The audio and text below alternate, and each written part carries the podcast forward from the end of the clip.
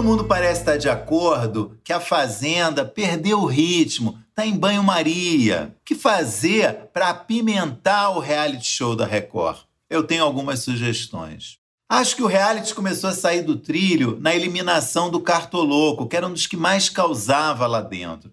E na sequência, com a eliminação da Luísa Ambiel, que era uma espécie de chefe do setor de fofoca do programa, causava muita confusão. Aí veio o carro de som e avisou a Mirella para se afastar do Biel, e ela captou a mensagem. E para completar, na semana passada, um erro grave da produção obrigou a Fazenda a cancelar uma prova e refazer uma roça. Baixou um desânimo geral naquele momento. Bom, eu tenho algumas sugestões para reanimar a festa, tirar a Fazenda dessa situação de reunião de amigos, botar fogo no feno, como diria o Marcos Mion.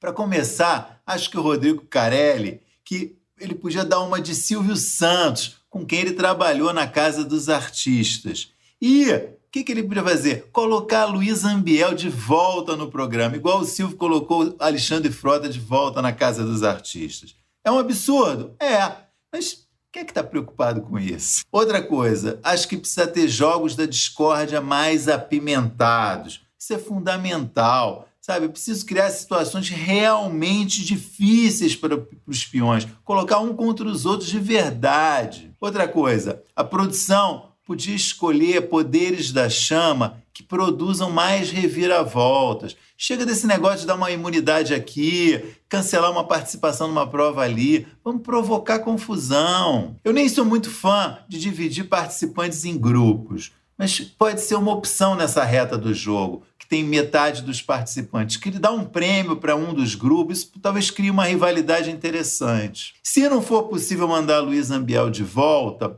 criem uma repescagem entre alguns participantes eliminados.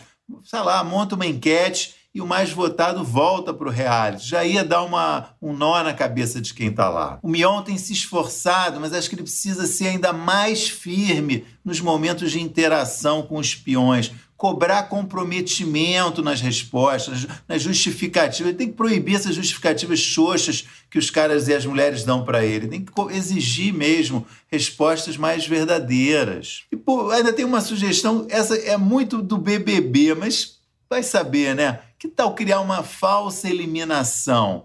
Não seria uma boa para aumentar a confusão na fazenda? E por fim, uma oitava sugestão que tal enviar outros carros de som para circular em volta da fazenda com mensagens falsas que confundam ainda mais os participantes? Enfim, é, ficam aqui as minhas dicas e sugestões para a Fazenda 12. Valeu!